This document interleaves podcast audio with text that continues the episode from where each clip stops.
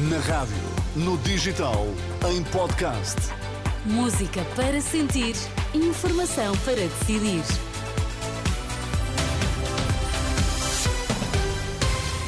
As mais importantes do dia em 3 minutos ao som da Renascença. Primeiro, os destaques. Netanyahu pede ao Hamas que se renda e deponha as armas. O MS aprova por unanimidade uma resolução que apela a ajuda humanitária imediata para a faixa de Gaza. Benjamin Netanyahu apela ao Hamas para que se renda e deponha as armas. O primeiro-ministro israelita diz que estamos no princípio do fim do Hamas, mas o movimento radical palestiniano garante que nenhum dos reféns sequestrados durante o ataque de 7 de outubro a Israel sairá vivo, sem negociações e sem respostas às exigências daquele uh, movimento.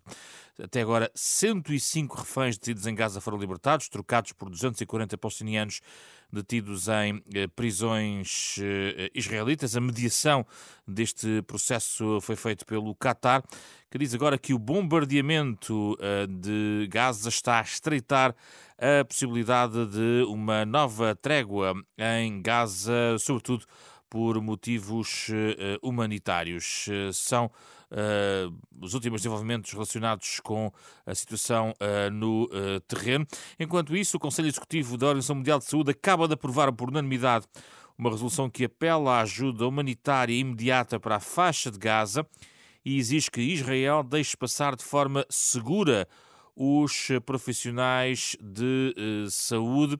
De resto, no final desta uh, votação, o diretor-geral da OMS saudou este uh, passo considerado uh, inovador, tendo em conta que há um consenso, por fim, em relação a estas matérias? Of course, the adoption of this resolution is only a starting point. Diz Tedros Ghebreyesus que uh, a aprovação desta resolução é apenas um ponto de partida, não resolve a crise, é uma plataforma sobre a qual é possível construir.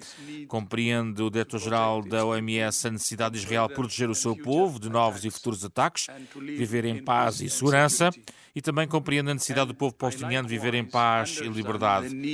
Diz o diretor-geral do OMS que deve, devemos continuar a acreditar que ambos são possíveis e não são mutuamente exclusivos.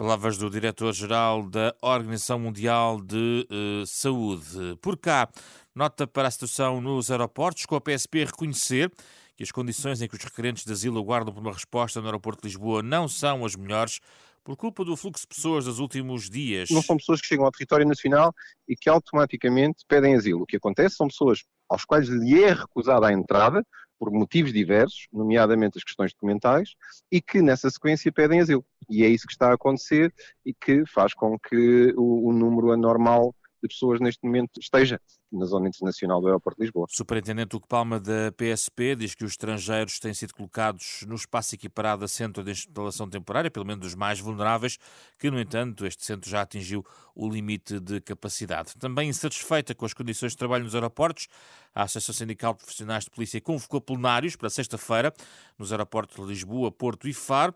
Consideram que há alterações no serviço que colocam em risco a missão da PSP, denunciando a escassez de efetivos, as fracas condições de trabalho e a incapacidade de resposta nas divisões de segurança aeroportuária.